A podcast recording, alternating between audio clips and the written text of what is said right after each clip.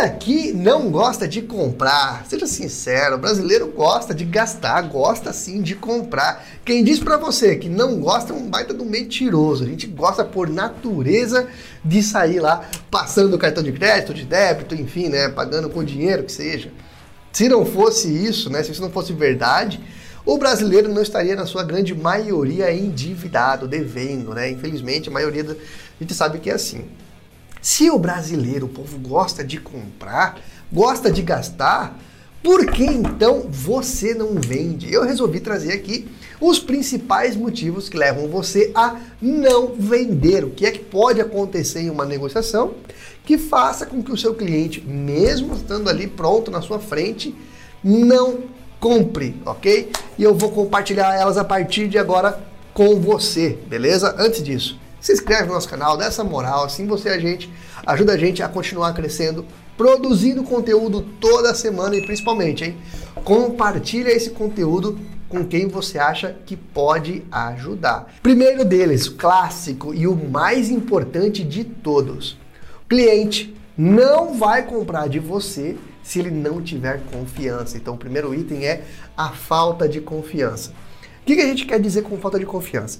Ele pode, de repente, se sentir enganado por alguma coisa, da, por algum histórico da sua empresa, ou histórico do vendedor, ou por algo que ele tenha visto que ele não sentiu confiança, ele pode achar que ele está comprando e se sentindo enganado. Segundo ponto, uh, ele pode perceber que o vendedor não entende tão bem assim do produto ou do serviço.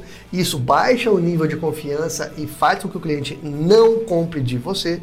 Ou, de repente, ele pode confirmar que o que está sendo dito não é verdade. E aí a confiança vai para o ralo e nunca mais ele vai nem querer receber o seu orçamento no futuro. Portanto, a primeira coisa que faz você perder venda é a falta de confiança. Se o cliente não confiar em você, se você não for uma autoridade, não for alguém que entende do assunto e transmita essa segurança, você não vai conseguir vender muito bem, ok? A maior parte dos clientes não compram por conta disso. Segundo, atendimento ruim. Olha só, hein? O atendimento ruim, mesmo você passando confiança, atendeu mal, o cliente não vai comprar de você. O que, que eu quero dizer com atendimento ruim? De repente você ser rude com o cliente, você não fazer uma escuta de atenção, que nós chamamos de escuta ativa. Você está ali com o cliente, mas está prestando atenção em outras coisas. Isso é sim um mau atendimento, é uma prática ruim. Quando você. Olha que detalhe simples.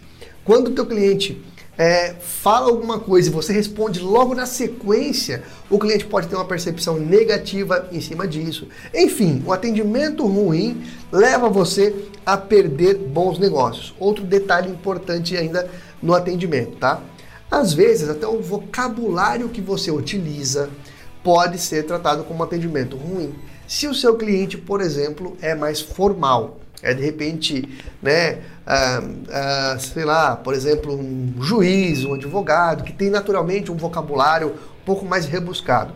E você vai atender e fala gírias, fala um, um vocabulário muito simples, isso pode soar como um atendimento ruim, tá? Não quer dizer que seu cliente esteja sendo preconceituoso, não quer dizer que ele esteja sendo, de repente, negativo, não, é só que não é o hábito dele, você está, de repente, quebrando um pouco da, do, do, da comodidade dele por ali e isso pode causar uma impressão ruim, ok? Então, mau atendimento é fatal e faz você perder venda.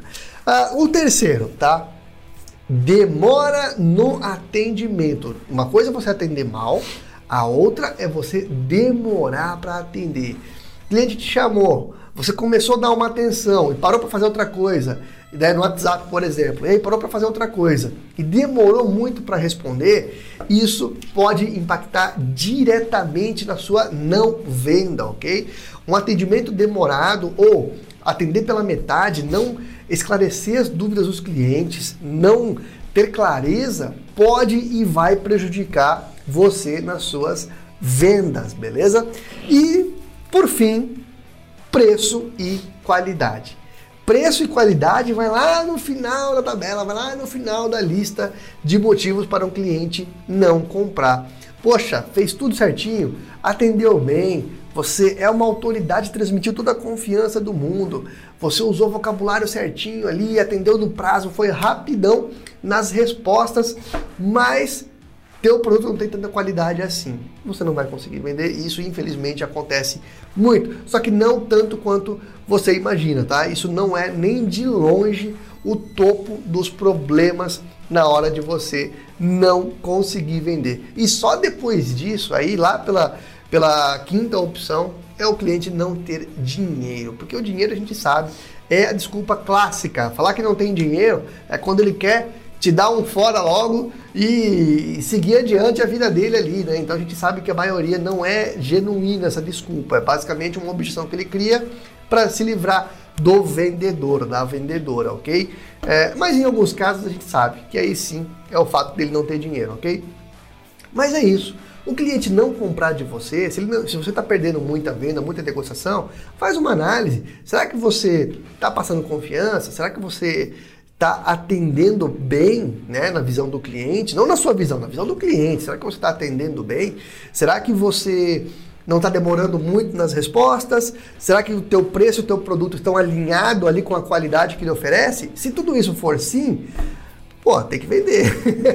Se tudo isso for não, ou algum deles forem não, aí sim é legal você revisar e corrigir o quanto antes. E se você não concorda com o que eu falei aqui, põe nos comentários. Se concorda, coloca também. E se tiver dúvida, manda sua pergunta que a gente responde ela. Se ela for boa, ela vira um vídeo aqui de conteúdo, beleza? Então é isso. Se inscreve no nosso canal, compartilha esse conteúdo com quem você acha que pode ajudar. grande abraço, ótimas vendas!